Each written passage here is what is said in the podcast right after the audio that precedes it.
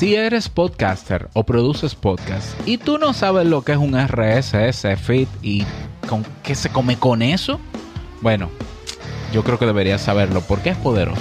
Hablemos al respecto.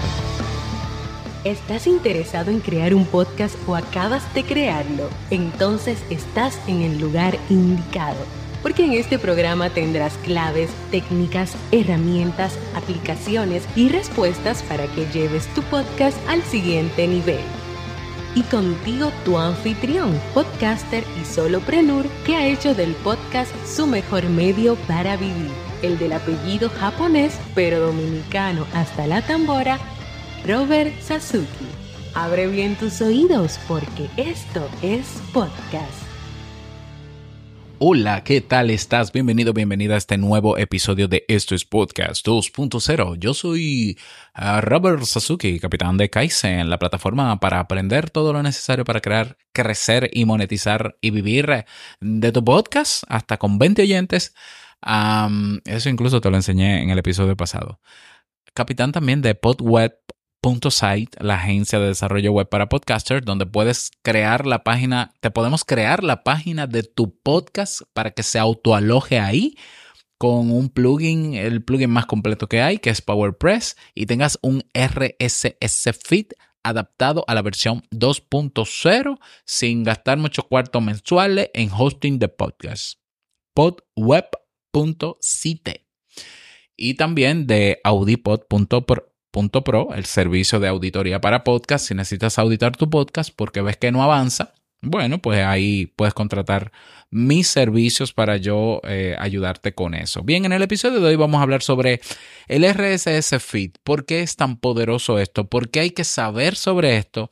Todas las ventajas y beneficios que hay detrás de este archivo. Eh, ¿Cómo? El RSS feed no es más que un archivo. Sí, es un archivo de texto escrito en lenguaje HTML que tiene toda la información sobre tu podcast. ¿Ya? Toda la información sobre tu podcast. Lo que tú escuchas en un reproductor es la lectura de ese archivo que hace el reproductor. Hace la lectura del archivo, ve que en el archivo hay un texto que dice title, que dice en fecha tal, eh, aquí se publicó un audio, el audio, la URL del audio es esta, la descripción es esta, eh, eso se llaman etiquetas, y ese reproductor interpreta esas etiquetas, las pone donde va en la pantalla y te pone un botón grande que es el de play y cuando tú le das tú escuchas un audio y tú crees que es mágico. No, no es mágico, es programación, hay programación. El RSS feed es la esencia, es la columna vertebral del podcast porque es lo que ha permitido que el podcast exista como existe, un medio independiente, libre de algoritmos, abierto y colaborativo. Lo que tú conoces como un podcast en Spotify, solo en Spotify, o un podcast solo en YouTube, no es el podcast del que hablamos aquí. Eso es unos programas que le llaman podcast. Para que sea podcast, el que se creó en los años 2000, 2003, con Adam Curry, con Dave Wiener, es basado en un protocolo de distribución en ese archivo que se sube a, que se aloja en un servidor y que me da una URL y esa URL se llama RSS Feed. ¿Ya? El archivo RSS es lo que te dije, el feed es, eh, ok, la URL para que los reproductores de podcast se alimenten cada vez que tú publicas algo nuevo en tu alojador de podcast. Eso es parte de la magia del podcast. ¿ya? Por eso digo que es poderoso este archivo. Y es poderoso y es, es importante primero saber qué es un RSS feed. Y es importante saber que tenemos que tener nosotros el control de nuestro RSS feed. ¿Por qué? Porque podemos agregar a ese RSS feed, a ese archivo, toda la información que entendemos pertinente sobre nuestro podcast. En, cuando se crea, cuando se incorporan las etiquetas para que los alimentadores de feed reconocieran audio y video, estoy hablando del año 2000, cuando se incorpora esa característica, ah, es ahí donde comienzan a crearse entonces plataformas para reproducir el audio video de esos archivos, pero la cantidad de etiquetas eran limitadas. Estaba el título, estaba la descripción de cada episodio, estaba la URL del MP3, estaba la duración de ese MP3, ah, dos o tres etiquetas más. ¿Eso era suficiente? Bueno, hasta ese momento era suficiente porque un reproductor de podcast podía alimentarse de ese archivo y reproducir el episodio. Ya, ya el tema de que ese reproductor agregara el aumento de velocidad, el acortar los silencios, el darle más fuerza al volumen, ya eso es parte de la aplicación donde tú escuchas podcast, eso no está en el RSS feed. Pero lo que estaba era suficiente hasta el momento. Y es en el año 2020, en plena pandemia, cuando el mismo Adam Curry que trabaja para incorporar estas etiquetas en el año 2000 con Dave Winner, es el mismo Adam Curry que entonces se asocia con Dave Jones, que no es Dave Winner, es Dave, Dave Jones, otro desarrollador independiente, para incorporar al RSS feed de los podcasts nuevas etiquetas para que haya más información dentro de este archivo y eventualmente hayan reproductores de podcast que interpreten esas etiquetas. Entonces, por eso es importante saber sobre esto. No, si tú quieres ir un poco más allá, tú puedes aprender un poco de lenguaje HTML, que es facilísimo. Son etiquetas abiertas y cerradas para ver cómo se compone un RSS feed y que tú puedas aprender a modificar el RSS feed de tu podcast también, porque se puede. Eh, pero es importante saber esto. ¿Por qué? Porque si tú estás pagando por alojamiento de podcast, es importante que tú sepas cuáles son las etiquetas que, se que, que ese hosting te ofrece para agregarla a tu podcast. Por ejemplo, hay hosting de podcast que te ofrecen lo típico. Puedes subir archivos ilimitados, puedes crear tu podcast y, poco más. Y te lo distribuimos automáticamente como si eso fuese la gran cosa, cosa que a mí me gusta hacerlo manualmente porque tengo más control sobre las métricas. Y te dan métricas. Y tú dices, ah, no, pues esto es suficiente ya. Me meto aquí 5 dólares o gratis, me meto en Anchor, que la gente cree que Anchor es una maravilla. Pero Anchor tiene las etiquetas básicas del podcast, las de las obsoletas, las de la versión 1.0 y estamos en la versión 2.0. Entonces, tú publicas tu host, en tu hosting y sin embargo hay reproductores de podcast que ahora tienen una función que que lee la transcripción en tiempo real y la sincroniza con el audio. Y tú dices, ay, pero yo quiero que mi podcast tenga transcripciones. Pero cuando tú vas a Anchor o cuando tú vas a ese hosting que no te dio esa etiqueta, tú dices, pero es que yo no puedo subir las transcripciones aquí. Y hay otros hosting que aparte de las transcripciones te dan chapters, capítulos. Tú puedes agregar un archivo con capítulos para dividir ese podcast que quizás es de largo formato en partecitas y hay reproductores nuevos que leen esa etiqueta de la versión 2.0 y te la sincroniza. Y tú dices, ah, pero yo creo que mi podcast tenga eso porque mi podcast es educativo, yo hablo de diversos temas, pero el hosting no me ofrece esa etiqueta. Ah, pero que, pero que yo veo que hay reproductores donde la gente puede donar satoshis directamente. ¿Cómo yo hago eso? Bueno, hay hosting que ya te dan esa posibilidad de sincronizar tu podcast con una cuenta en Albi para recibir satoshis.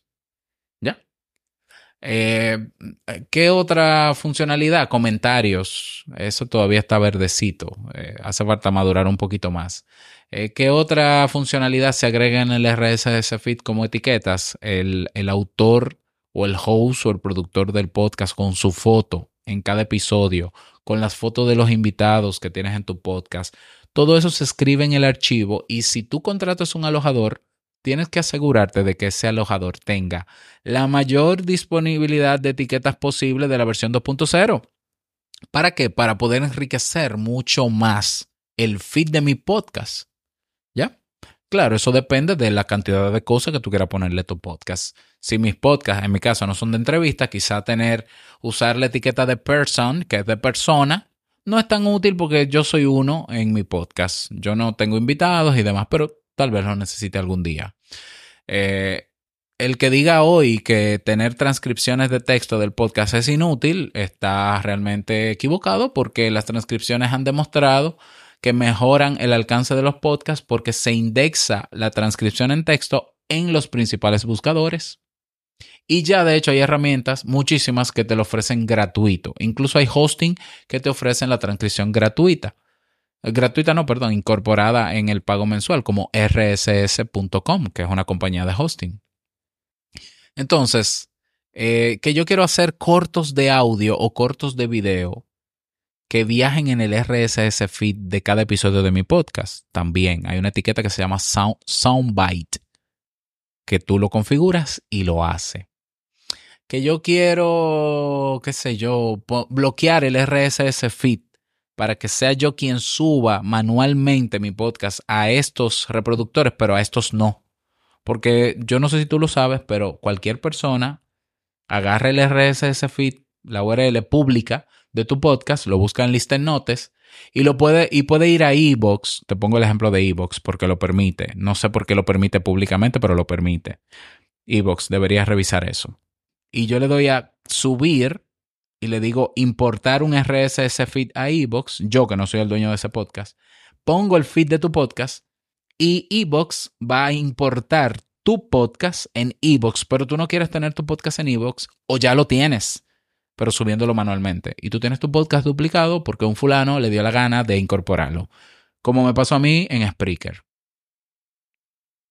Entonces hay que saber de esto. Entonces hay una etiqueta dentro del RSS feed que tú puedes colocar que se llama lock, una llave, un bloqueo, un candado, que si alguien toma el RSS feed y lo somete a alguna plataforma, la plataforma va a decir, este feed está bloqueado, aquí no se puede agregar.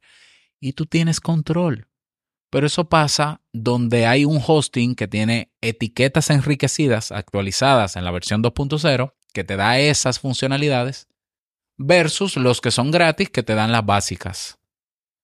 Mm, ¿Qué te prefieres? O los gratis que te dan la básica o unos que, que, que aunque sean de pago, son básicos porque no, ni saben lo que es el podcasting 2.0. La otra alternativa es que tú autoalojes tu podcast en tu propia página web y crees tu propio hosting de podcast o tú te alojes, tú te creas una instancia de Castopod en tu propio servidor gestionado por ti al 100% y Castopod es el el, gestor de contenido más completo de podcast que hay adaptado a la, versión 2.0 y te da todas las etiquetas y hasta te da campos de texto para tú agregar más etiquetas. Es el más completo de la versión 2.0.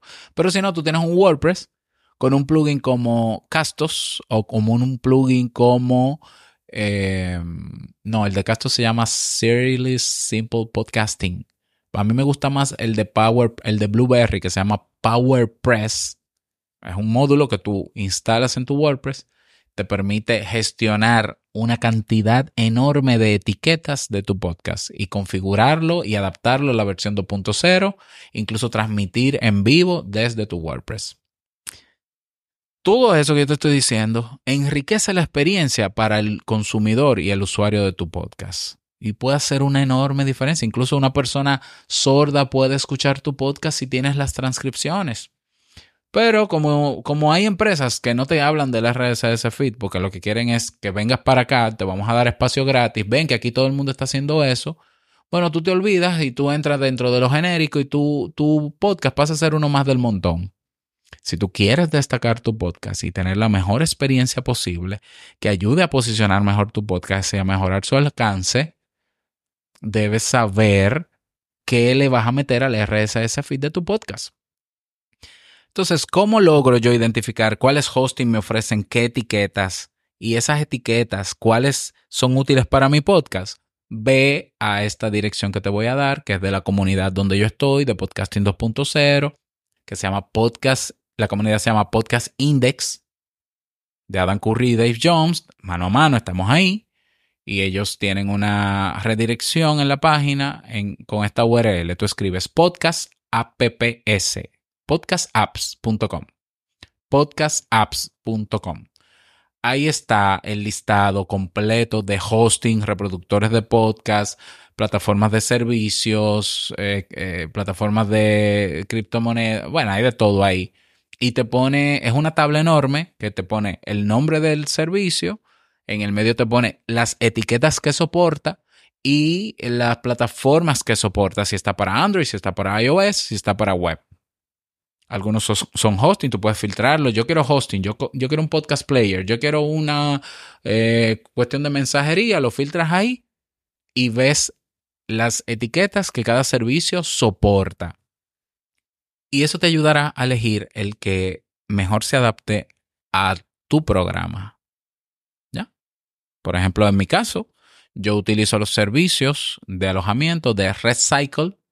También utilizo PowerPress con WordPress en algunos podcasts, pero en RedCycle, que tiene etiquetas adaptadas en la versión 2.0, a mí me sirve bastante la de transcripciones, me sirve bastante la de eh, recibir fondos, me sirve bastante la de crear prefijos, eh, para tener mejores estadísticas. Me sirve bastante la de inserción dinámica de anuncios. Eh, me gusta, eh, tiene la de Person también. La que me gustaría que no está, y estoy no escribiéndole para ver si lo agregan, es la de capítulos. Pero las que tiene ahí me basta para lo que yo hago. Entonces, un podcast como este, esto es Podcast 2.0, si tú vas a una aplicación o reproductor de podcast como Podcast Guru, que para mí es la más completa, y de eso voy a dedicar un episodio completo más adelante. Podcast Guru, buscas esto es Podcast 2.0 y te suscribes. Cuando tú abras este mismo episodio, tú vas a ver que en las notas del programa hay una pestaña que dice transcripción. Y vas a ver la transcripción sincronizada en tiempo real. O quizás no sincronizada, pero está ahí la transcripción. Vas a ver un botón de donar eh, satoshis, Bitcoin. Eh, y otras características que te da ese reproductor. Si no sabemos de dónde viene todo eso, o nos van a engañar, o simplemente nuestro podcast se verá limitado. Entonces es importante saberlo. Eh, el podcast, así como el correo electrónico, se va a mantener por muchos años más mientras exista el protocolo y existan desarrolladores que, que alimenten sus plataformas de este protocolo. ¿Ya? YouTube no es el caso de esas compañías. YouTube realmente está muy ajeno a lo que pasa en el movimiento del podcasting 2.0. Lo que se llama podcast en YouTube es un podcast en YouTube, no es el podcast eh, que corre por el protocolo. Es como el correo electrónico. YouTube sería un, un correo en YouTube, pero no es el típico correo electrónico. Es lo mismo para el podcast. Eso ya creo que lo expliqué en otro episodio. Bueno, eh, ¿qué te pareció este tema? Me gustaría saber tu opinión al respecto. Y nada más, desearte un feliz día, que lo pases súper bien. No quiero finalizar este episodio sin antes recordarte que lo que expresas en tu podcast hoy impactará la vida del que escucha tarde o temprano. Larga vida al podcasting 2.0 y al RSS. Nos escuchamos en el próximo episodio. Chao.